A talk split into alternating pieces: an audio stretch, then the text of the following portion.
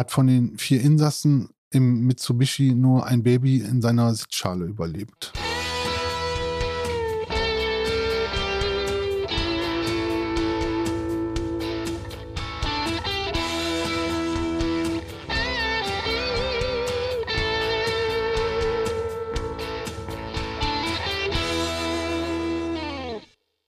Liebe Zuhörerinnen und Zuhörer, herzlich willkommen zu unserem Podcast Alles Böse. Mir gegenüber sitzt, wie immer, der geschätzte Kollege Christoph Hemmelmann, unser Mann für Alles Böse. Hallo Christoph. Hallo. Mein Name ist Uwe Renners, ich bin stellvertretender Chefredakteur bei der Rheinpfalz. Christoph äh, war mal wieder im Gericht. Ja, das war, ist noch gar nicht so lange her und war irgendwie auch gar nicht so lustig. Wir widmen uns heute noch recht neuen Fall, der die Pfalz ganz besonders bewegt hat. Es geht um den Tod äh, zwei junger Frauen und eines Kleinkinds und es geht um einen Schuldigen, der bestimmt niemanden töten wollte. Denn eigentlich fuhr er nur mit seinem Auto über eine Pfälzer Kreisstraße und verursachte einen Unfall mit schrecklichen Folgen. Der kam, er kam mit seinem Jaguar an einem Samstagabend im September 2020 in einer Kurve zwischen Weisenheim am Berg und Kirchheim auf die Gegenspur, rammte einen entgegenkommenden Mitsubishi-Kleinwagen von der Fahrbahn und während er selbst und sein Beifahrer weitgehend unverletzt blieben, hat von den vier Insassen im Mitsubishi nur ein Baby in seiner Sitzschale überlebt. Christoph, ganz schlimm. Ich glaube, das war damals, also in Dürkheim, es gab, glaube ich, kein anderes Gesprächsthema ähm, nach dem Unfall. Das hat ganz viele Menschen wirklich arg getroffen. So schlimm das alles ist, ich, tödliche Unfälle im Straßenverkehr erleben wir immer wieder, haben wir immer wieder mit zu tun und deshalb gibt es auch immer wieder Prozesse, in denen ein Urteil über die Verursacher gefällt werden muss. Ja, ähm, der zu unserem Fall ist erst vor wenigen Wochen, im Juli 22, ist das Urteil da gefällt worden und der Prozess zu Ende gegangen. Was war an ihm so anders als bei anderen derartigen Verfahren? Also für mich sind es so drei Punkte, an denen man das Besondere festmachen kann. Erstens, der Fahrer hatte ein besonders teures, besonders wuchtiges und besonders schnelles Auto. Und damit ist er dann in einer Art und Weise gerast, die schon wirklich krass war. Und daraus haben sich dann, das ist der zweite Punkt, Fragen nach der juristischen Bewertung ergeben, die auch für die Richter, Ankläger, Anwälte schon irgendwie so ein bisschen in die Richtung juristisches Neuland gingen. Ja, drittens war es ein Prozess, der die Beteiligten und das gilt jetzt auch für die Profis, von denen man ja immer denkt, die sind irgendwie abgebrüht, die haben ja schon alles gesehen äh, auch die emotional besonders berührt hat. Also da war jetzt zum Beispiel ein Unfallgutachter, Ingenieur, Fachmann, der hat einfach immer wieder so auffällig oft betont, äh, dass er bei sowas seine Gefühle halt einfach außen vor lassen muss, äh, weil er sonst seine Arbeit gar nicht ordentlich machen kann. Und dann war da der Oberstaatsanwalt, der, der als Ankläger für diesen Fall zuständig war und der in seinem Schlussplädoyer dann stecken geblieben ist, weil er mit den Tränen gekämpft hat. Und es gab eine Vorsitzende Richterin, die dann, als sie das Urteil und seine Begründung vorgetragen hat, die dann genau das gleiche Problem hatte, dass auch ihr äh, irgendwo die Stimme versagt, weil sie mit den Tränen kämpft. Du hast jetzt von den vermeintlich abgebrühten Profis gesprochen. Zu denen selbst gehörst du ja irgendwie auch. Ähm, du berichtest ja auch schon seit vielen Jahren über zum Teil wirklich schreckliche Verbrechen. Gab es in diesem Prozess für dich auch einen Moment, der dich besonders erschüttert oder berührt hat? Ja, es waren, es waren zwei. Ähm, das eine, das war bei der Zeugenaussage einer Gerichtsmedizinerin aus Mainz. Äh, die hatte äh, die Leichen der beiden toten Frauen und des äh, toten Kleinkinds untersucht, äh, um Todesursache und so zu bestimmen. Und im Gerichtssaal musste sie dann eben nochmal diesen Befund vortragen und detailliert beschreiben, wie schlimm die Leichen zugerichtet waren. Ich habe dann in der Berichterstattung bewusst darauf verzichtet, da irgendwie Einzelheiten wiederzugeben. Ich habe einfach nur versucht rüberzubringen, okay, das war, das war schlimm. Ja. Ähm, aber also erschütternder als diese ja, wirklich blutigen Details äh, fand ich das, was am Ende von der Aussage dieser Gerichtsmedizinerin kam. Ähm, die Vorsitzende Richterin hat der Ärztin dann zu jeder der drei toten Personen die drei gleichen Fragen gestellt. Erstens, kann man solche Verletzungen überleben? Zweitens, war die Person sofort tot? Und drittens, musste sie noch leiden? Und die Medizinerin hat dann ganz knapp geantwortet, ja, nein, ja. Also, man konnte das nicht überleben, sie waren sofort tot, sie hat nicht mehr gelitten. Und ähm, also die, die Richterin hat es vor allem gefragt, damit die Hinterbliebenen in diesem Punkt äh, Gewissheit bekommen und vielleicht auch ein bisschen Trost, wenn sie erfahren, dass, dass die Opfer ihre Angehörigen jetzt nicht irgendwie noch einen langen und schmerzhaften Todeskampf äh, durchleiden mussten. Aber, aber dieses ganz, ganz nüchterne, nackte Ja, Nein, Ja, das war für mich jedenfalls schon besonders heftig. Gerade weil so nichts drumherum war und es einfach nur diese ganz knappen Worte waren. Und der andere Moment? Da muss ich ein bisschen ausholen. Ähm, die Fahrerin von, von, von diesem Mitsubishi Kleinwagen, das war die Mutter der beiden Kinder auf der Rückbank, die Frau auf dem Beifahrersitz, die auch gestorben ist. Das war eine Freundin von ihr. Ja, und ähm, in dem Wrack nach dem Unfall, da war der Arm der Fahrerin nach hinten zu dem überlebenden Baby in der, in der Sitzschale ausgestreckt. Und in der Vorbereitung auf den Prozess muss dann irgendwann wohl vom Verteidiger des Jaguar-Fahrers her die Frage aufgekommen sein, ob sich die Frau während der Fahrt vielleicht um ihr Baby kümmern wollte und deshalb abgelenkt war. Das war in der Verhandlung eigentlich schon vom Tisch, weil Gutachter gesagt haben, also der, Aufprall, wie dieses Auto dann rumgeschleudert worden ist, das war so heftig, dass äh, die, In die Körperhaltung der Insassen nichts drüber aussagt, was die gerade äh, vor, vor dem Unfall, vor dem Aufprall gemacht haben, sondern es kommt ausschließlich durch die Wucht, ähm, wie das Auto rumgeschleudert worden ist. Aber irgendwie stand die Sache halt trotzdem noch so ein bisschen im Raum. Und ähm, im Prozess war als Nebenkläger eben auch der Familienvater dabei, der durch den Unfall seine Partnerin und eines seiner beiden Kinder verloren hatte. Und der hat im Prozess die ganze Zeit über nichts gesagt, obwohl es an einem Verhandlungstag sogar äh, eigentlich eingeplant war, äh, dass, dass er da äh, was sagen kann. Hat mir dann hinterher äh, erklärt, in dem Moment hätte er das nicht geschafft. Äh, er hätte da nichts Sinnvolles vorbringen können. Aber äh, ganz am Ende, am letzten Verhandlungstag zwischen den Plädoyers, hat er dann doch noch so eine Art Schlusswort vorgetragen. Und da hat er dann wörtlich gesagt, vielleicht wollte Gott, dass unsere Maus im letzten Le Moment ihres Lebens, also des Lebens der Mutter, ihre Mama spürt. Und das, das, war ein Satz, also der, der schlägt einem natürlich schon rein. Puh, das ähm, klingt echt schon ziemlich heftig. Ähm, lass mich noch mal einmal kurz zusammenfassen für unsere Zuhörerinnen und Zuhörer. Also in dem Auto, ja, saß die, also gefahren ist die Mutter. Die Mutter. Der Beifahrersitz war besetzt mit einer Freundin, Bekannten von ihr. Und hinten?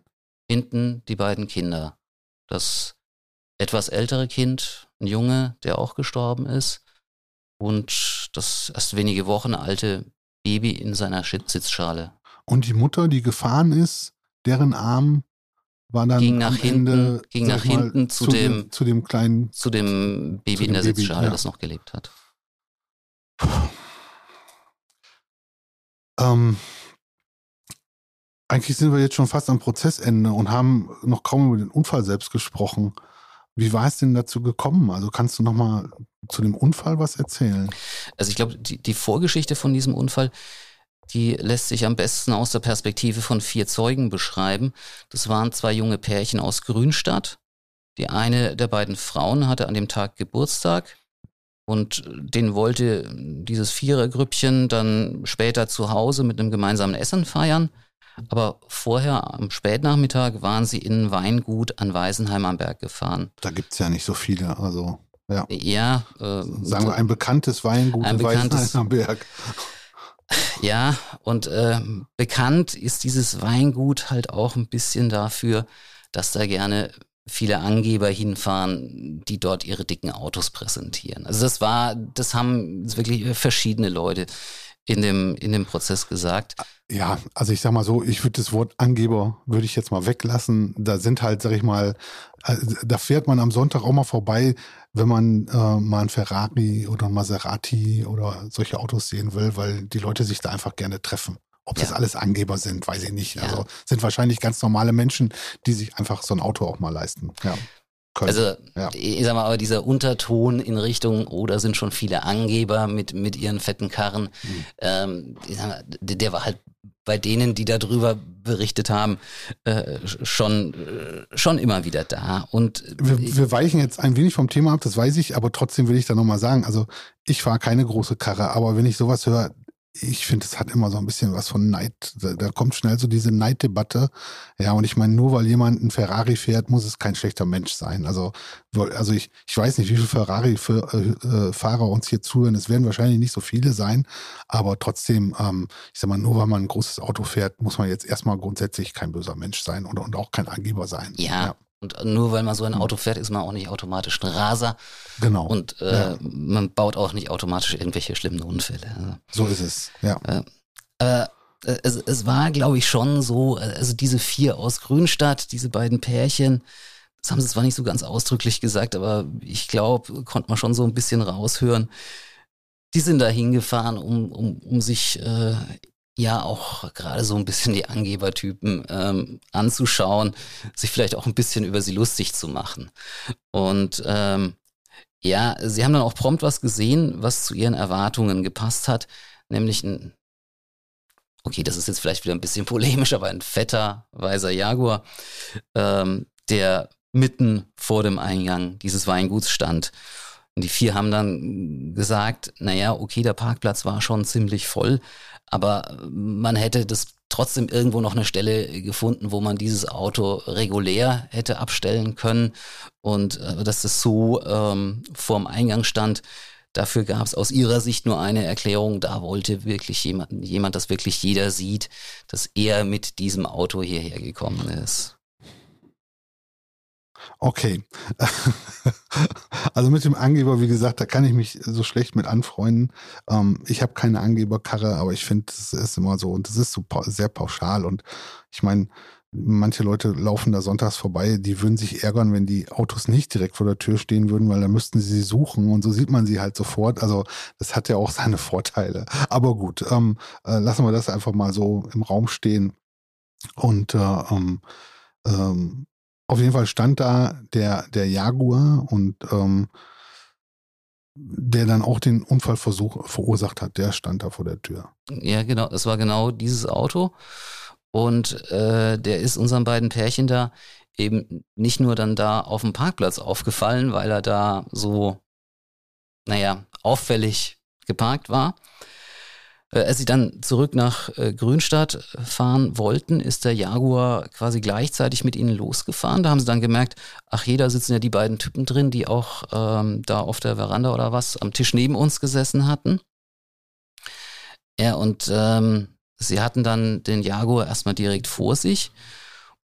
Und ja, da ist ihnen dann auch der Fahrstil aufgefallen. Ähm, da ging es dann darum, dass der Wagen so heftig beschleunigt wird, dass sich sein Heck so deutlich nach hinten runter absenkt und dass er wohl auch mal kurz irgendwie so Schlenker, so Schlangenlinienmäßig gemacht hat. Ja, und äh, da kommt dann, also die, die Straße macht da so einen Bogen und nach ein paar hundert Metern kommt die Abzweigung der Kreisstraße in Richtung Kirchheim. Da ist dann eben der Jaguar, der vorne weg war, drauf abgebogen und die Grünstatter hinten dran auch. Und aber dann ist ihnen der Jaguar so davongezogen, dass sie ihn auch gleich darauf eben nicht mehr gesehen haben. Aber was sie gesehen haben, war dann in der Ferne eine riesige Staubwolke, die da aufgestiegen ist. Und dann kam ihnen ein Golf entgegen. Da hat der Fahrer ihnen schon irgendwie wohl zur Seitenscheibe raus mit, mit Zeichen signalisiert, anhalten, Vorsicht, es ist was passiert. Ja, und dann sind sie eben zur Unfallstelle gekommen. Auf der einen Seite der Jaguar, ähm, ich kenne ja auch die Bilder, hatten, hatten wir auch ähm, in der Zeitung, ähm, der sah auf den ersten Blick schon übel aus, vorne krass zerdellt, ähm, die, die, die Frontscheibe total gesplittert und so weiter. Aber die Fahrgastzelle vom Jaguar, die war im Prinzip intakt. Und auf der anderen Seite stand eben der Mitsubishi und an dem war halt nichts mehr ganz. Ja. Also das Auto, da kenne ich nur Bilder, ähm, wo, wo das Auto weitgehend mit, mit Planen überdeckt war, aus gutem Grund. Aber da kannst du erahnen, zerknauschter Blechhaufen. Ne? Ja, und ähm, also die beiden jungen Frauen aus Grünstadt haben dann den Notruf gewählt und ihre beiden Partner sind an, an das Mitsubishi-Wrack ran. Ja, und wie sie dann im Prozess über diesen Moment gesprochen haben, da hat ihnen, den beiden jungen Männern, dann auch erstmal die Stimme versagt. Also wir wissen jetzt, die beiden Frauen und das Kleinkind waren schon tot. Die zwei Männer konnten also nichts mehr tun, als sie an, an dem Wrack äh, ja, angekommen sind. Ähm, haben sie trotzdem noch was versucht? Ja, also ähm, sie haben auf der einen Seite gesehen, das Baby lebt noch, das hat dann wohl auch geschrien, klar. Ähm, sie haben sich dann aber nicht getraut, äh, das aus der Sitzschale rauszunehmen. Verstehe ich auch, hätte ich mir, glaube ich, auch Gedanken gemacht. Ähm, macht man da, wenn das Baby irgendwie verletzt ist, vielleicht irgendwie noch was schlimmer? Kam dann jedenfalls aber noch jemand anders dazu, ähm, der es dann rausgeholt hat. Ja. War, war, das denn richtig? Soll man das tun? Also jetzt, ich bin jetzt kein Mediziner, aber wurde da mal was gesagt wurde, hat, wie verhält man sich denn da richtig? Ich weiß nicht, ich glaube, also äh, thematisiert worden ist es im Prozess gar nicht. Ähm, wahrscheinlich ist es einzelfallabhängig. Ne? Also es waren ja dann auch schnell Rettungskräfte da, die dann auch das, das Baby genommen haben. Ähm, ja, aber vorher, ähm, die beiden jungen Männer haben eben noch bei dem Kleinkind, bei den beiden Frauen ähm, Vitalfunktionen gesucht, haben festgestellt, da ist nichts mehr. Der eine von beiden hat dann nochmal den Notruf angerufen, ziemlich verzweifelt, hat ihn gesagt, so schaut's aus was soll ich jetzt tun, was kann ich jetzt noch tun? Naja, und am Notruf haben sie ihm eben auch nur gesagt, nichts. Ne? Also ich, ich kann nachvollziehen, was das für ein Gefühl ist, auch äh, im Nachhinein noch. Ich habe mal, ich bin nachts um drei Uhr mal zu einem Unfall gerufen worden. Da war ich noch Reporter. Und ähm, da hatte sich ein, ein ähm, so ein Kastenwagen um einen Baum gewickelt, der ist von der Fahrbahn abgekommen. Und die Notärztin ist dann von hinten da rein und die Notärztin ist dann von hinten in diesen Kastenwagen rein und hat ähm, vier Stunden lang, vier Stunden lang, das werde ich nie vergessen, diesen Mann versorgt, weil die den nicht aus dem Auto rausbekommen haben. Also die, die Feuerwehr hat vier Stunden gebraucht, um den da rauszuschneiden, weil er so eingeklemmt war und die Angst hatten, dass sie halt lebenswichtige Funktionen irgendwie ab, also ne, ja, kaputt machen oder wie, wie, man, wie immer man das nennen mag. Ähm, vielleicht ist der falsche Ausdruck gerade gewesen, aber und äh, ähm, ich habe das bis heute nicht vergessen. Und äh, das war wirklich ein ganz einschneidendes Erlebnis, wenn man da steht und also ich stand als Reporter da und habe gedacht, jetzt okay, jetzt wartest du, bis die den da raus haben und dann machst du halt von dem Auto ein paar Bilder, ja, äh, um dann äh, nach Hause zu fahren. Und äh, es waren dann vier Stunden und ähm, bis, bis der Mann da aus dem Auto raus war. Ich habe dann nachher, ich glaube, drei, vier, fünf Jahre später mal die Notärztin getroffen, und habe die darauf angesprochen. Und der ging es genauso. Also die konnte sich auch noch genau daran erinnern. Und wenn ich jetzt an die beiden Männer da denke, ja, also das werden die ihr ganzes Leben mitschleppen. Und ähm, das ist, sag ich mal, sicherlich auch nochmal ein Thema. Ähm, vielleicht können wir irgendwann mal über sowas auch mal reden. Ähm, wie gehen Menschen dann mit sowas um? Also ich glaube schon, dass dich das auch dein ganzes Leben dann begleitet. Mhm. Ja, und, und, und vielleicht auch, sag ich mal, wenn du mit dem Auto unterwegs bist, also wenn du an der Stelle vorbeifährst. Wenn ich zu meiner Mutter fahre, fahre ich immer an dieser Stelle vorbei mit dem Kastenwagen. Also es gibt, äh, jedes Mal muss ich dran denken. Gut, ich glaube, die vier, ähm, die wissen zumindest oder die können sich zumindest sagen, sie haben alles, sie haben alles richtig gemacht. Ähm, das ist vielleicht auch nochmal anders, wenn du dann irgendwie dort stehst und in Panik oder wie auch immer noch irgendwie ja nichts machst, weil du, weil du es dich nicht traust oder überfordert bist und, was, und dich dann hinterher vielleicht noch fragen musst, ob du irgendwie ähm, ja ähm, noch jemandem hättest helfen können und es nicht getan hast, weil du es nicht auf die Reihe gekriegt hast oder so. Ich meine, die haben, ähm, Aber die haben alles richtig gemacht, ja, als sie mhm. da waren. Es, es, war nur eigentlich nichts mehr zu machen. Ich wollte gerade sagen, aber nichts mehr tun zu können, das ist in so einem Moment wahrscheinlich auch irgendwie das Schlimmste, ja, weil äh, man will ja helfen. Also wenn man da hingeht, ja, äh, dann will man ja helfen. Mhm. Äh, aber, immerhin haben, aber immerhin haben die vier ja wohl alles versucht und Gott sei Dank sich auch nicht gedrückt und ihre Aussagen über den Fahrstil des Jaguar-Fahrers vor dem Unfall klangen ja auch ziemlich, naja, vielsagend. Ähm, oder haben sie sich da vielleicht doch nachträglich Sachen hineinprojiziert? Das ist ja, sag ich mal, bei so einer Geschichte auch nicht, also ganz ungewöhnlich, ja, dass man dann ähm, Geschwindigkeit zu schätzen, ist ja grundsätzlich immer ein Thema, ja, was mein, extrem schwierig ist. Also ich sag mal, wenn man versucht mal in einer, in einer 30er-Zone zu schätzen, ob ein Auto wirklich 30 fährt oder ob es gerade 40 oder 20 fährt, also da, das kann man eigentlich gar ja, nicht. Also man, ja. man neigt, glaube ich, dazu, äh, immer die Geschwindigkeit der anderen als zu hoch einzuschätzen. Und äh, gerade wenn sowas äh, passiert ist, das merkt man bei Zeugen manchmal und es hat dann noch nicht mal unbedingt was mit bösem Willen zu tun, aber ich glaube, das menschliche Gehirn neigt dann irgendwie dazu zu sagen, okay, man weiß ja jetzt, wie es hinten ausgegangen ist. Und dann denkt man irgendwie, Mensch, äh, da muss doch irgendwie was vorher gewesen sein, dass man das hat kommen sehen. Ne? Und äh, dass man so dann tatsächlich irgendwie Sachen sozusagen, ja, rückblickend äh, projiziert, äh, die man so äh, vielleicht dann doch gar nicht, gar nicht gesehen hat. Aber jetzt äh, bei diesen vier jungen Leuten, ähm, also äh, was sie über den Fahrstil äh, von dem Jaguar gesagt haben, das ging im Detail schon auseinander. Jetzt gerade so, wenn es darum ging, wo genau hat er jetzt beschleunigt und wie war das mit den Schlangenlinien, wie weit ist er da aus der Spur gekommen und wie oft und so weiter. Äh, da ging's, da ging's in den Details schon auseinander, was aber eigentlich äh, normal ist, wenn da mehrere Zeugen exakt das Gleiche sagen, spricht es meistens dafür, dass sie sich vorher nochmal abgesprochen haben und dann äh, äh, kannst du im Grunde eh nicht mehr viel drauf geben, äh, weil, weil du weißt, okay, das ist nachträglich irgendwie überformt. Ähm, es war dann auch noch so ein bisschen die Frage, ähm, die, die, haben sich ja wohl auch schon direkt aber im Auto drüber unterhalten, guck mal, was der da vorne gemacht hat und so.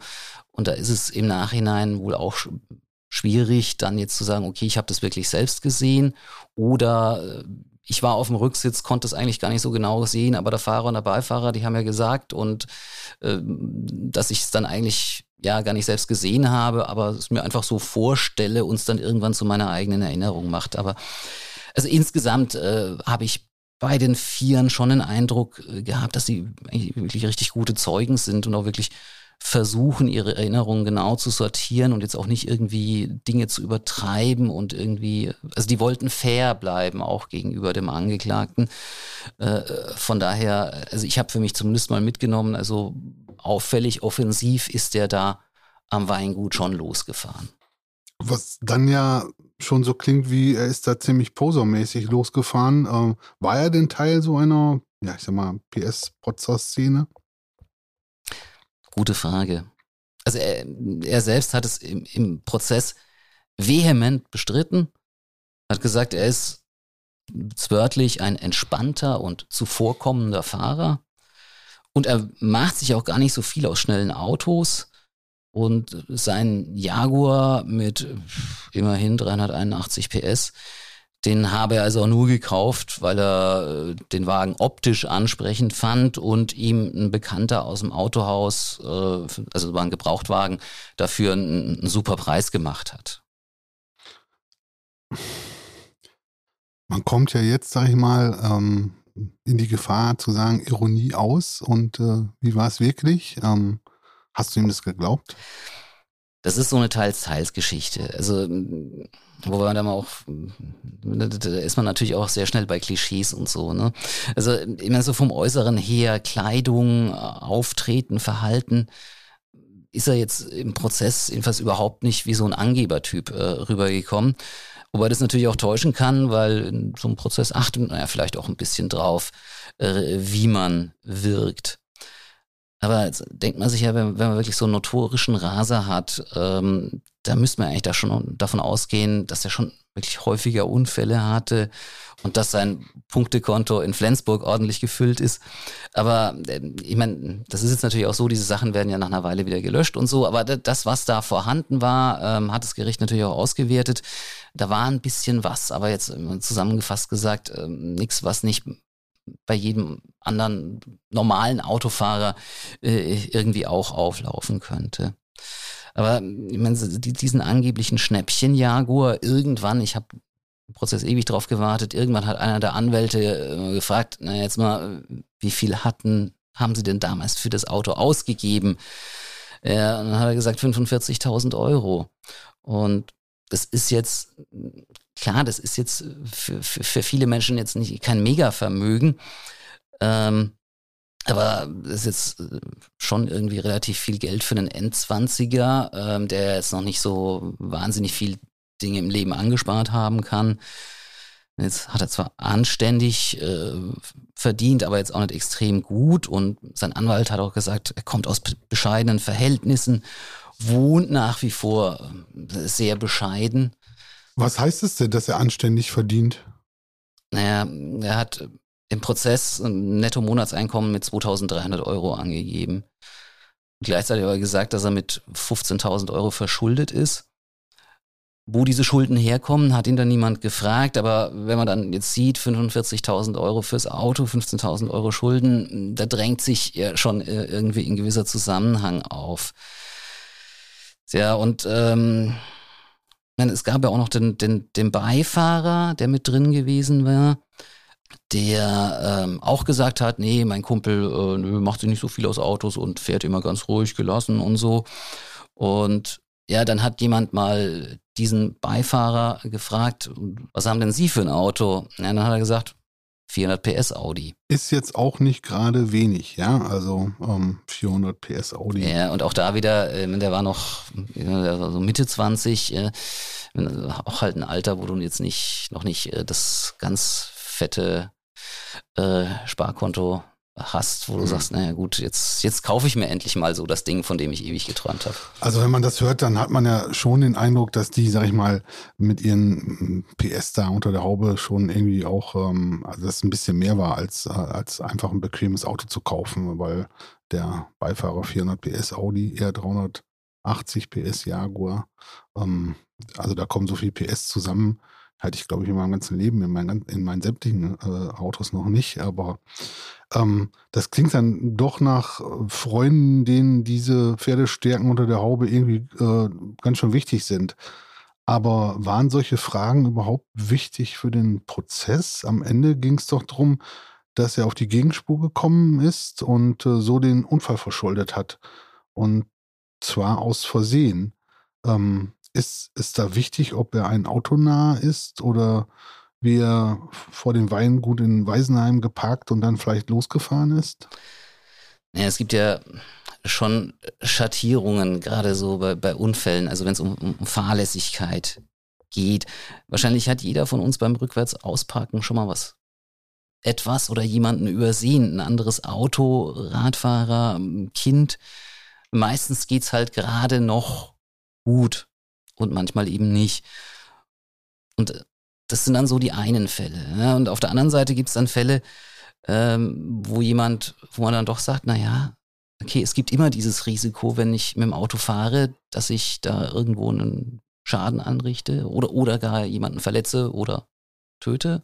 Aber ähm, gibt eben die Fälle, wo man sagen muss, naja, dieses, dieses an sich schon vorhandene Risiko, das hat jemand jetzt einfach dadurch, durch die Art und Weise, wie er gefahren ist, wirklich nochmal äh, kräftig äh, in die Höhe getrieben, so im Sinn von, naja, äh, eigentlich war es kein Wunder, dass es irgendwann so gekommen ist. Und ich meine, wenn man dann hinterher über eine Strafe redet, muss man natürlich schon auch irgendwie herausfinden, eher, wo, wo ist denn das jetzt anzusiedeln, auch, auch vom, vom allgemeinen Verhalten her.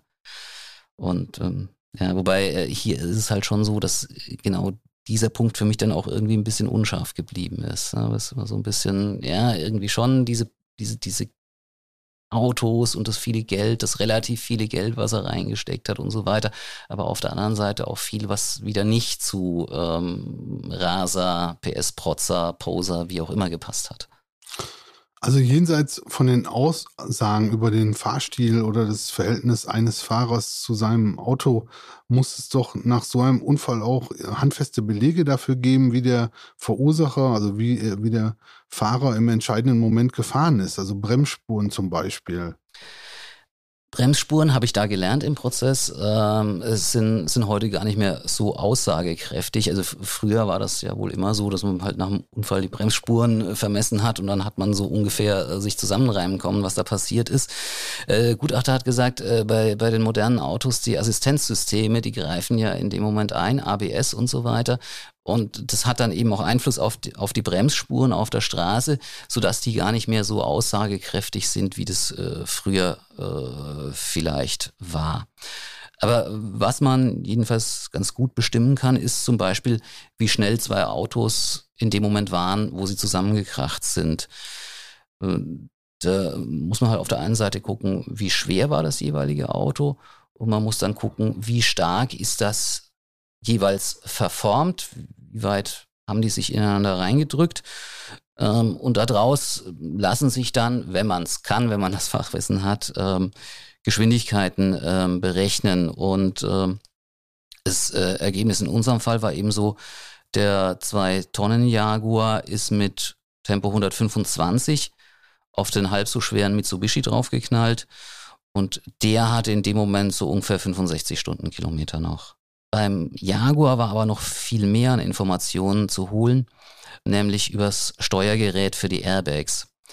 Diese Geräte speichern ab, was ähm, kurz vor einem Unfall passiert ist. Also die speichern sozusagen ständig und löschen aber immer wieder, solange nichts passiert. Und wenn dann was passiert, dann bleibt eben die letzte Sequenz erhalten. Keine Ahnung warum. Ich vermute ähm, Haftung der Autobauer, dass die gegebenenfalls hinterher sagen können, okay, mit den Airbags war, war alles in Ordnung. Daran hat es jedenfalls nicht gelegen. Äh, der Jaguar hatte ja meines Wissens die letzten fünf Sekunden vor dem Unfall abgespeichert, was äh, dem Gutachter zufolge unheimlich viel ist. Kommt man an diese Daten denn einfach hinterher so ran? Also kann man einfach sagen, hier komm, les mal aus und schick mal rüber? Eben nicht, also äh, vor allem in diesem Fall, äh, Klammer auf, vom Mitsubishi äh, gab es auch ein Steuergerät. Ähm, da gibt es bis heute keine Daten.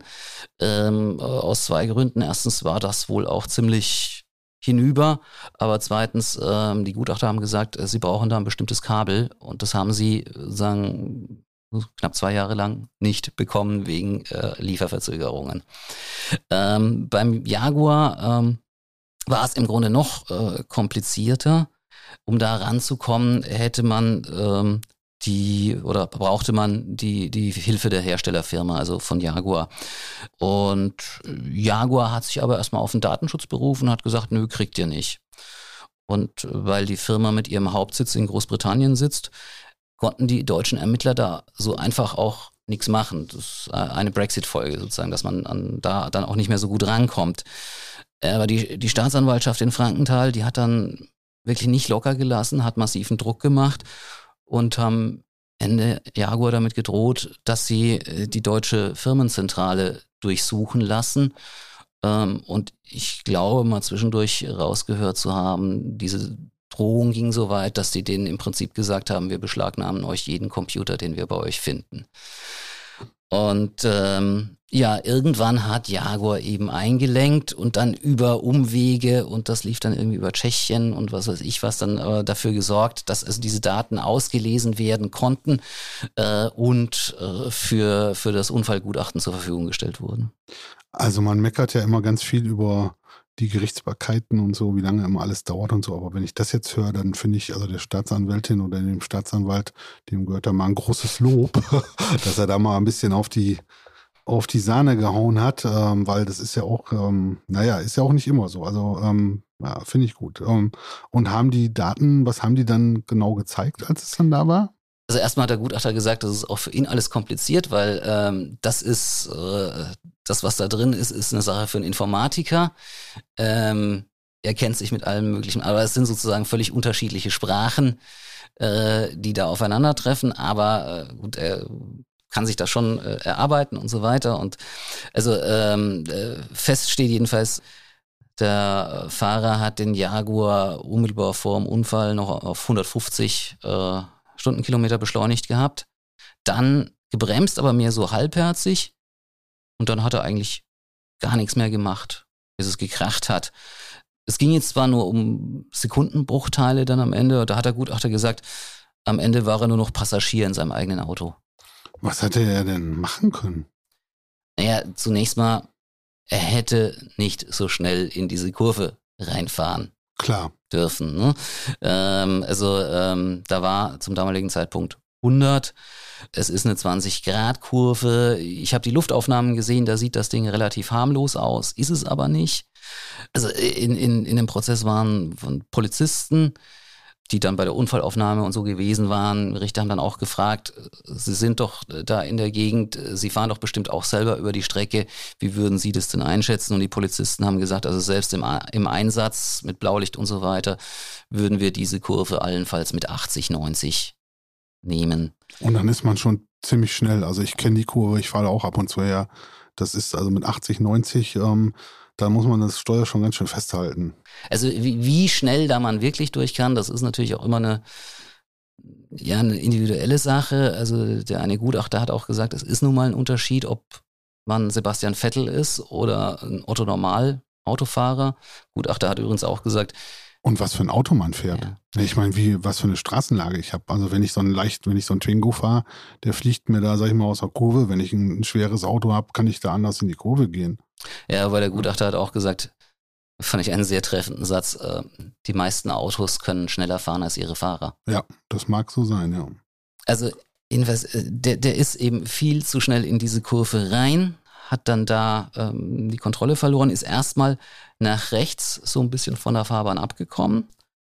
Gutachter hat dann gesagt, wenn er da nichts gemacht hätte, einfach weiter in die Pampa reingerauscht wäre, dann wäre, naja, der Jaguar wahrscheinlich kaputt gewesen, aber ansonsten wäre nichts passiert. Er hat aber gegengelenkt, was im Grunde auch eine normale, fast schon Reflexreaktion ist, wenn du Auto fährst und äh, du irgendwo merkst, okay, ich komme auf die Bankette oder was, da wird's, du, du, du reißt automatisch ähm, das Lenkrad in die Gegenrichtung.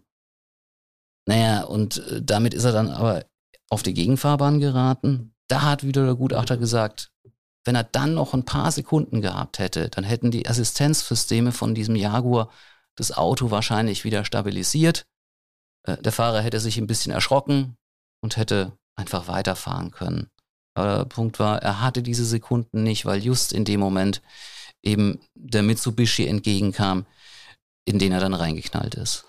Das sind so Sachen, da denke ich so, was so eine Sekunde im Leben ausmachen kann. Ne? Das habe ich, ich weiß nicht, wie es dir so geht, aber das habe ich schon oft so gedacht. Also, ja, wenn man irgendwo, man fährt los, weil, keine Ahnung, man verabschiedet sich und dann sagt, ach, warte mal, ich wollte dir noch was geben, da geht jemand rein und es dauert halt zwei Minuten später ja, länger und man fährt dann und ähm, und kommt dann, sag ich mal, auf einmal an einer Unfallstelle vorbei, die gerade irgendwie passiert ist oder so. Und man denkt so, ey, ne, wäre ich jetzt, wäre ich jetzt pünktlich losgefahren, dann hätte ich da auch vielleicht drin gesetz, gesessen in, in dem Unfall. Ich weiß nicht, wie es dir da geht, ja. aber das ist so manchmal, also da, da wird einem manchmal ganz komisch bei. Also mir geht es jedenfalls so. Ich finde, da darf man auch gar nicht so lange drüber nachdenken, mhm. weil das ist dann schon, wird dann irgendwie schon ziemlich schräg. Aber in dem Fall ja auch, ne? Ich meine, eine Sekunde, zwei Sekunden, drei, vier, fünf Sekunden und heute würden vielleicht noch die Menschen leben. Ne? Das, das, war ja auch was, was, was auch auf der anderen Seite die, die Angehörigen äh, von, von den toten Frauen aus, aus dem Mitsubishi so beschäftigt hat. Ne? Wenn die einfach nur, bevor sie losgefahren sind, eine Minute länger gequatscht hätten, bevor sie eingestiegen sind. Ja. Ja, das ist, also ich sag mal, das ist, das sind, glaube ich, auch so Sachen, da musst du auch als Angehöriger, ähm, die Fragen, die wird, also die wird, werden sich Angehörige auch immer mhm. stellen und das ist, glaube ich, ganz schwer. Ja, ich meine, also damit, sie, damit sie, führen, sie führen auch nicht weiter, weil das ist, nee, ist Zuflucht, Zufall. Ja, ja und du kriegst keine Antwort drauf, ja. aber trotzdem sind die Fragen ja irgendwie da, ja. Das ist, ähm, Hätte die Mitsubishi-Fahrerin denn noch ausweichen oder sonst irgendwas machen können? Also die Gutachter haben Videoanimationen, ähm, so kleine Filmchen gemacht aus verschiedenen Perspektiven, also aus den Perspektiven der verschiedenen Beteiligten. Das sah ein bisschen aus wie in so einem altmodischen Autorennen-Videospiel, wo du noch nicht so viel äh, grafisches äh, Zeug äh, mit Landschaft außenrum und so hast, sondern einfach nur ähm, Fahrbahn und rechts und links halt sozusagen irgendwie grüne Fläche. Äh, ganz schematisch, aber den Kern der Sache haben, hat es schon ziemlich eindrücklich gezeigt. Also gerade das, was dann aus der Perspektive der Mitsubishi-Fahrerin ähm, da als, als Animation da war. Die ist da gefahren, äh, sah den Jaguar aus der Kurve kommen und hat wohl registriert, hoppala, der kommt ins Schlingern. Vermutlich ist sie deswegen dann auch vom Gas gegangen. Das wäre jedenfalls eine Erklärung dafür, warum sie da am Ende diese nur 65 Stundenkilometer im, im, im Moment des Zusammenpralls ähm, hatte. Bremsen, hat der Gutachter gesagt, war, war schon nicht mehr drin. Da, dann kommt jetzt dieser Punkt, ähm, macht man sich so normalerweise erstmal nicht bewusst, aber wenn du bremst, du musst dir den Fuß vom Gas auf die Bremse rübernehmen und das kostet ein bisschen Zeit und äh, die wäre im Grunde schon nicht mehr da gewesen. Was man noch, was sie noch hätte machen können, ganz theoretisch, wäre, dass sie äh, das Lenkrad rumreißt. Ist anscheinend irgendwie so die, grundsätzlich äh, die Erfahrung in so einer Situation, eben weil man nicht noch einen Fuß erst wechseln muss. Also Lenkrad, irgendwas am Lenkrad machen geht schneller als, als Bremsen. Ähm, Jetzt äh, der Punkt, ähm, auf der anderen Seite war eine Böschung. Ähm, und äh, da haben die Gutachter auch gesagt, also jetzt schon rein, du, du kannst in dem Moment ja im Grunde, du kannst ja nicht mehr nachdenken, du machst nur irgendwas nur noch reflexhaft und niemand dreht sozusagen in diesem Reflex dann ähm, in eine Böschung rein, selbst, selbst wenn objektiv, rational, äh, mit viel Überlegung man drauf käme, dass das jetzt wahrscheinlich die bessere Lösung ist, als den Zusammenstoß in Kauf zu nehmen. Aber äh, dass das überhaupt die bessere Lösung gewesen wäre, ähm, war in dem Fall eh die Frage eben wegen dieser Böschung. Ähm, Gutachter hat gemeint, also da hätte es den äh, Mitsubishi auch übel getroffen ähm, und möglicherweise durchaus das gleiche Ergebnis, äh, also auch äh, tot. Aber wie gesagt, das, das, das war realistisch, hat, hatte die keine Möglichkeit mehr noch irgendwas zu machen, zumal als sie gesehen hat, hoppla, mit dem Jaguar stimmt was nicht, war der ja noch auf seiner Spur. Dass der dann gleich drauf auf einmal direkt vor ihr steht, das das konnte sie überhaupt nicht wissen. Und wenn sie da äh, zur Seite gelenkt hätte, äh, wäre vielleicht auch unnötig gewesen. Konnte, sie konnte, sie konnte nichts machen. Okay, damit war also klar, der Unfall geht wirklich ganz allein aufs Konto des Jaguar-Fahrers. Äh, er hat ihn verursacht, weil er viel zu schnell war. Schlimm kommt aber leider immer wieder vor, hört sich jetzt ein bisschen komisch an, aber es ist ja in der Tat so, weshalb sich Gerichte auch immer wieder mit solchen Fällen äh, beschäftigen müssen. Aber du hast vorhin schon gesagt, in diesem Prozess ging es um juristisches Neuland. Mhm. Muss man juristisch die Sache nochmal genauer auseinandernehmen. Auf der einen Seite fahrlässige Tötung, Straßenverkehrsgefährdung, so, das ist für Juristen vertrautes Terrain. Gab jetzt aber andererseits noch einen neuen Paragraphen aus dem Jahr 2017. Ähm, in dem hat der Gesetzgeber Autorennen auf öffentlichen Straßen nochmal extra verboten ähm, und dafür eigene Strafen eingeführt. Ähm, bis zu zwei Jahre Gefängnis, wenn nichts passiert ist und wenn jemand schwer verletzt oder ist oder ums Leben gekommen ist, dann können daraus äh, bis zu zehn Jahre werden. Es ist beim Rennen ja normalerweise so, dass mehrere Konkurrenten gegeneinander antreten. Und der Gesetzgeber hat damals gesagt, Moment, Es kommt ja auch vor, dass jemand ohne Konkurrenten wie ein Rennfahrer fährt. Die haben so als Beispielfall gedacht, äh, Motorradfahrer, die, der, der alleine über einen bestimmten Streckenabschnitt rast, dort aber wirklich einen Geschwindigkeitsrekord hinlegen will für sich, das Ganze vielleicht auch noch über eine Helmkamera filmt, äh, ins, ins Netz stellt und so weiter. Ja, und deswegen hat man dann zusätzlich in diesen äh, ich sag mal, rennverbietenden Paragraphen reingeschrieben. Er greift auch, wenn jemand mit nicht angepasster Geschwindigkeit und grob verkehrswidrig und rücksichtslos sich fortbewegt, um eine höchstmögliche Geschwindigkeit zu erreichen. Gut gemeint, aber da wird's halt schwierig. Fachleute haben sofort gesagt, Moment, gerade das mit der höchstmöglichen Geschwindigkeit, das macht das Ding ein bisschen zu einem Gummiparagraphen. Was ist die höchstmögliche Geschwindigkeit? Was das Auto hergibt, was die Strecke hergibt, was das persönliche Können des Fahrers hergibt. Und andererseits will man nicht eigentlich immer im Straßenverkehr möglichst schnell von A nach B kommen, wenn man nicht gerade so eine Ausflugstour macht. Äh, also greift das nicht quasi immer. Und wenn man es enger fasst, aber trifft es nicht zumindest jemanden, der zum Beispiel überholt und dabei halt möglichst schnell am anderen Auto vorbeikommen will. Oder jemand, der bei Gelb noch gerade über die Ampel rüber will und deswegen mal kurz kräftig aufs Gas drückt. Okay, das sind äh, irgendwie schon plausible Fragen. Gibt es darauf denn auch juristische Antworten? Ja, es gibt eine, zwar vom Bundesverfassungsgericht, auch noch äh, recht neu, das ist ungefähr ein halbes Jahr alt, dass sie entschieden haben. Es ging da um das Bestimmtheitsgebot. Das ist ein juristisches Prinzip, das eigentlich sagt, wenn, wenn ein Gesetz was verbietet, dann muss klar sein, was genau jetzt eigentlich verboten ist.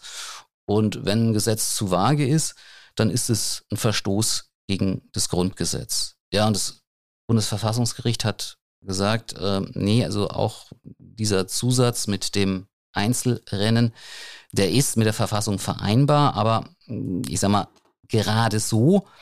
Und zwar, weil es erste Urteile gibt, die diesen recht vagen Paragraphen präzisieren. Also zum Beispiel in der Frage, was jetzt eigentlich höchstmögliche Geschwindigkeit meint, da ist mittlerweile klar, nicht die Maximalleistung vom jeweiligen Auto, sondern das, was auf der konkreten Straße unter den konkreten dort gerade herrschenden Verhältnissen eben noch so geht. Und ähm, auch das Gasgeben an der gelben Ampel ist inzwischen sozusagen rausdefiniert, äh, weil die Justiz sagt, es muss schon um Maximalgeschwindigkeit auf einem längeren Abschnitt gehen. Und das musste man dann einfach auf den Fall des Jaguar-Fahrers übertragen? Übertragen musste man es, einfach war es nicht. Jetzt hatte man die, Daten, die Daten aus dem Steuergerät. Die haben gezeigt, okay, kurz vorm Unfall ist er, wenn ich das mal so platt formulieren darf, tatsächlich wie ein Irre gerast. Aber es waren halt fünf Sekunden. Das ist im Grunde so das mit der gelben Ampel. Ne? Gib noch mal eben ganz kurz Gas. Ja, dann gab es noch ein Indiz, was vielleicht äh, doch dafür gesprochen hat, dass er über eine längere Strecke so äh, heftig gefahren ist. Nämlich die Einstellung bei seinem Auto. Das ist ein Automatikauto und in der Mittelkonsole gibt es einen Drehknopf, da kannst du verschiedene Modi einstellen. Zum Beispiel für normales Fahren oder eben auch auf einen Sportmodus. Und dieser Regler war tatsächlich beim Unfall auf den Sportmodus gestellt. Hm, steht bei mir auch immer auf dem Sportmodus. Immer. Ja. Das ist schon, sag ich mal, wenn ich, wenn du auf die Autobahn auffährst, hm. damit du, sag ich mal, irgendwie, dass es halt flott geht. Ja. Ja, der Angeklagte hat gesagt, er hat keine Ahnung, wie, wo dieser Regler stand. Ähm, das macht für ihn auch keinen großen Unterschied. Also seiner Meinung nach wird allenfalls das Fahrwerk ein bisschen straffer. Da haben dann alle, die sich mit solchen Autos auskennen, äh, im Gericht gesagt, nee, Moment mal, also äh, so ist das nicht, weil das Auto fährt eben hochtouriger, beschleunigt sehr viel stärker und das merkst du auch, das musst du merken. Gut, das mag beim Jaguar jetzt so sein. Also ich sag mal, ähm, beim normalen Automatik äh, ist der Unterschied jetzt nicht riesig. Ja, in, und, bei, bei und im Endeffekt, wenn du durchdrückst, ne, sag ich mal, dann äh, ist es egal, ob du im normalen Modus oder im Sportmodus fährst. Wenn du das Gaspedal richtig durchdrückst, dann gibt der eh Gas, ja. Also dann hast du eh den äh, Kickdown ja, und dann macht der ähm, Bei, ja. Also bei, bei dem Jaguar, das hat sich aber erst im Laufe des Prozesses gezeigt, weil das wusste irgendwie keiner, anscheinend auch nicht der Angeklagte. Ähm, ähm, hat sich dann auch herausgestellt, Moment, dieser Sportmodus hat nochmal diverse Untereinstellungen, äh, also absurderweise sogar zum Beispiel eine für benzinsparendes Fahren und eine für Fahren auf winterlichen Straßenverhältnissen äh, und eine für dynamisches Fahren. Und erst das ist dann wirklich der richtige ich sag mal, super Sportmodus, der, ähm, der so für, also da holst du dann wirklich die maximale Leistung mhm. raus. Und ähm, dieses Unterprogramm Dynamik, das hatte er eben nicht gewählt. Und da haben wir doch gesagt, na ja, gut, wenn der wirklich so eine Art Rennen fahren hätte wollen, dann hätte er doch möglicherweise diese Zusatzeinstellung auch noch mhm. Gewählt. Also ich glaube, daraus jetzt aus diesem, ob auf Normal oder auf Sportmodus, daraus jetzt, sag ich mal, was urteilen, so hätte ich jetzt auch für, für seltsam empfunden, weil ich meine, nur weil man das auf, auf S stellt, ist man kein Raser. Ja, ja es klang ist, schon ein bisschen ja. so, als ob bei so einem Jaguar, wenn du, also ich sag mal zumindest diesen super Sportmodus, äh, dass du dann halt die 83, 381 PS, äh, also wirklich äh, krass ausspielst. Okay, also bei 381 PS mag das ja auch noch was anderes sein. Aber du hattest ja vorhin von den beiden Pärchen aus Grünstadt berichtet, die im Auto hinter dem Jaguar gesessen hatten. Die hatten doch gesagt, dass er so heftig beschleunigt hatte äh, und ihnen davon gefahren sei. Ja, aber wie gesagt, einerseits so ein bisschen bei den Details ihrer Aussagen ging es ja auch auseinander und äh, das Schätzen von Geschwindigkeiten anderer Leute ist immer schwierig. Aber also das, das Problem jenseits davon ist, du kannst natürlich wahnsinnig krass beschleunigen bis du bei den erlaubten 100 bist und dann fährst du eben schön brav mit diesen 100 weiter. Und die haben das ja gar nicht mehr gesehen, wie er nach dieser Beschleunigung gefahren ist, weil er war ja weg. Er war ihnen ja davon gefahren. Was hat der Fahrer denn selbst dazu gesagt? Ja, dass er eigentlich ganz, ganz normal und entspannt fahren wollte und sich gar nicht erklären kann, wieso sein Auto da auf einmal so schnell war. Und deswegen hat er auch, also er hat gleich zu Prozessbeginn gestanden, ja, er hat den Straßenverkehr gefährdet, ja, er ist schuld am Tod äh, der, äh, der, der Menschen im Mitsubishi. Aber nee, also ein Rennen im Sinn von diesem neuen Paragraphen ist er nicht gefahren. Aber du hattest vorhin ja schon mal nebenbei erwähnt, dass im Jaguar auch noch ein Beifahrer saß. Ähm, der war doch die ganze Zeit dabei und musste doch äh, wissen, ob sein Kumpel gerast ist oder nicht. Sollte man meinen, aber der hat behauptet, er hat während der Fahrt auf sein Tablet geschaut und nichts mitbekommen, bis es geknallt hat. Da hat er irgendwie gesagt, da, hat irgendwie was geruckelt und dann habe ich mal hochgeguckt und äh, ich war, meine Augen waren noch nicht über die Motorhaube drüber gewandert, da hat es schon gekracht. Also ich würde jetzt mal so sagen, na ja, was sagst du dazu? Ich sag auch na ja, weil ähm, es kam ja dazu, ähm, er hat kurz vor dem Unfall äh, seinem Kumpel noch gesagt gehabt, das haben beide wo er abbiegen muss, ne? auf, auf diese Kreisstraße dann. Ähm, und danach waren es ja nur noch Sekunden. Ne? Das heißt, wenn ich jemandem sage, du musst da jetzt abbiegen, das heißt ja, ich muss, muss rausgucken, muss mich orientieren, wie ich, wo ich bin. Ähm, und dann kriege ich auch mit, wie mein Fahrer fährt. Außerdem, ähm, selbst wenn du nicht auf, auf die Straße schaust, sondern irgendwie auf ein Tablet, du spürst ja, was passiert. Also ich meine, jetzt in meinem 20 Jahre alten Golf äh, fühlen sich 150 äh, wahrscheinlich auch nochmal sehr viel, ähm, ja, da scheppert's und kracht's viel mehr als in so einem Jaguar, ist mir schon klar. Aber also in dem Prozess, da waren ja auch Anwälte, die selber ähnliche Autos fahren, waren ADAC-Vertragsanwalt zum Beispiel dabei, der kennt sich aus. Ne? Äh, die haben alle gesagt, äh, naja, also wenn du ein Auto, so ein Auto auf 150 beschleunigst, das presst dich so in den Sitz. Natürlich kriegst du mit, äh, dass, dass die Kiste gerade abgeht. Und es gab halt mit dem Beifahrer auch noch diese merkwürdige Szene, das haben mehrere Zeugen gesagt, direkt nach dem Unfall, der ist da irgendwo neben, neben dem Jaguar gelegen, gesessen und hat immer wieder gebrüllt, ich wollte das nicht, ich wollte das nicht. Da hat man sich schon gefragt, naja, wenn der nur drin gesessen ist und überhaupt nichts mitbekommen hatte, warum schreit der, ich wollte das nicht? Und was schließt du daraus? Da muss man jetzt vorsichtig sein, ne? vorsichtig, weil wir, wir wissen nicht, was, was in den letzten Sekunden vor dem Unfall im Jaguar passiert ist, aber für mich am plausibelsten wäre eigentlich schon, naja, der Beifahrer sagt zum Fahrer, komm, jetzt zeig mal, was deine Kiste kann. Und der Fahrer nimmt die Herausforderung an. Und oder wenn das so war, konnte das der Fahrer hinterher nicht sagen, weil das wäre dann natürlich schon irgendwie ein Geständnis, vielleicht auch in Richtung Rennen gewesen. Naja, einem Beifahrer wiederum, dem juristisch an der Stelle wohl nichts passiert, aber hätte sich halt irgendwie zu einer moralischen Mitschuld bekennen müssen. Okay, das ist eine Vermutung. Ob es wirklich so war, wissen wir nicht. Ähm, klingt aber schon so, als ob der Fahrer und sein Beifahrer nicht unbedingt reinen Tisch gemacht hätten äh, während des Prozesses. Waren die äh, abgebrüht? Nee.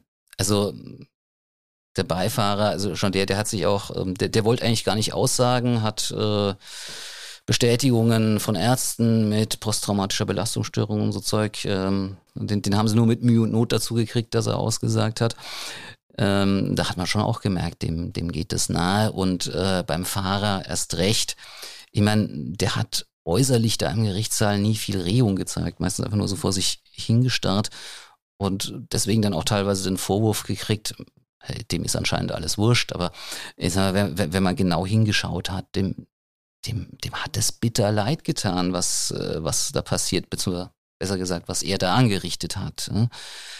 Und äh, die Angehörigen der Opfer und die Anwälte, die haben ihm dann auch vorgeworfen, dass er äh, zu wenig über, über dazu gesagt hat, warum er denn jetzt so gefahren, weil ich meine, dass er 150 gefahren war, das stand nun mal fest und dass er keine vernünftige Antwort dazu gegeben hat, warum.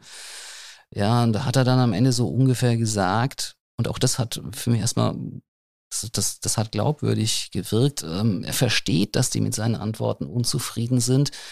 Und es tut ihm leid, dass er ihnen nicht mehr sagen kann. Also ich könnte mir auch vorstellen, dass er vielleicht da einiges wirklich, äh, sein eigenes Gedächtnis so ein bisschen zum Selbstschutz ausgeblendet hat, ähm, zu dem, was da war und was dazu geführt hat, dass er das Gaspedal so durchtritt in dem Moment.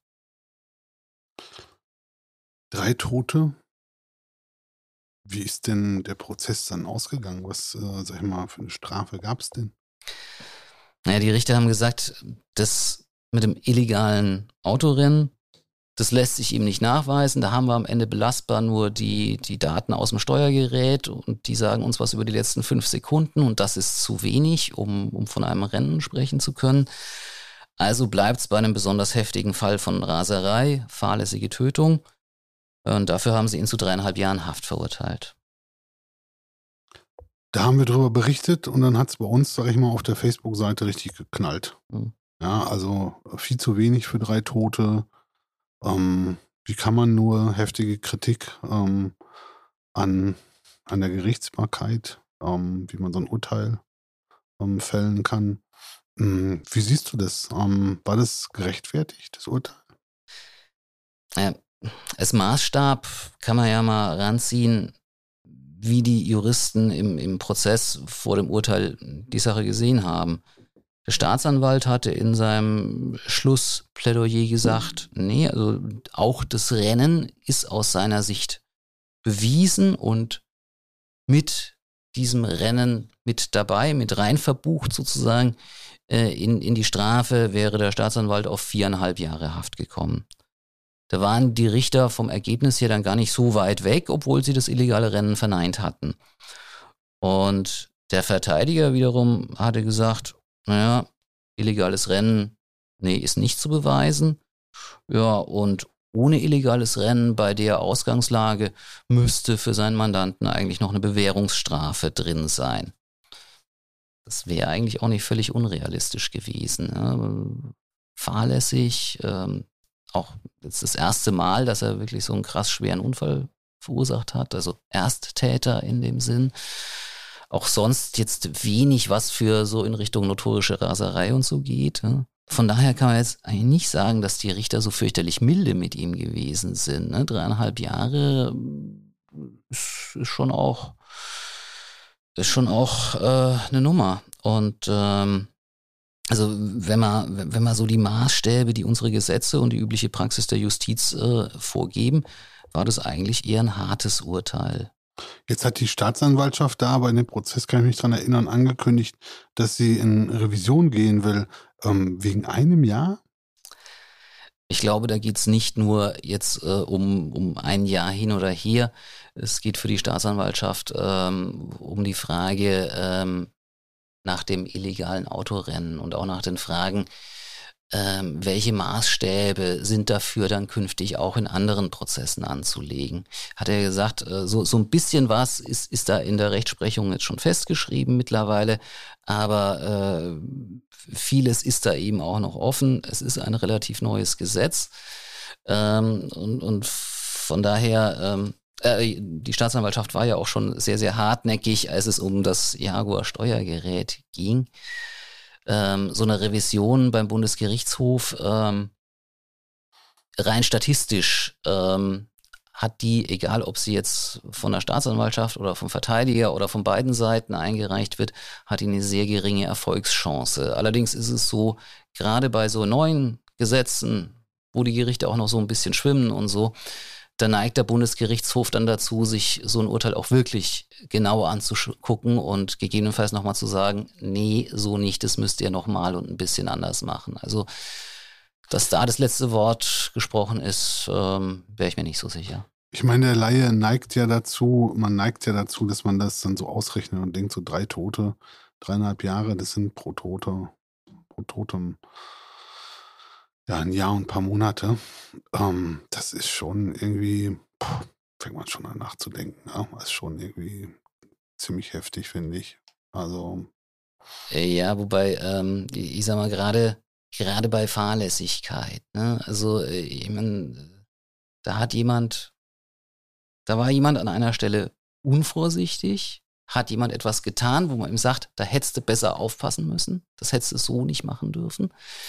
Ähm, aber ob dabei nichts passiert, weil er Glück hat, oder ein Mensch oder drei Menschen oder noch mehr Menschen ums Leben kommen, das äh, ist von dem, was er tut, eigentlich schon völlig unabhängig. Davon hat er kein, darauf hat er ja keinen Einfluss mehr. Also von daher einfach diese Rechnung zu sagen, okay, ist ein Mensch gestorben, so und so viel an Strafe und waren es drei Menschen, dann dreimal so viel an Strafe.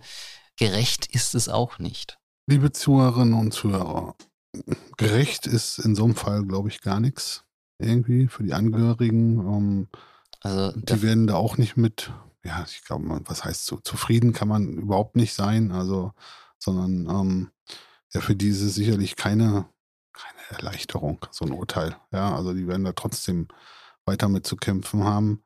Ähm, mein, ähm, ja, oder meine Bitte an alle da draußen, fahrt vorsichtig, ähm, drückt einmal weniger aufs Gaspedal, ähm, hab, nehmt Rücksicht auf andere, dann ähm, passiert sowas vielleicht gar nicht erst.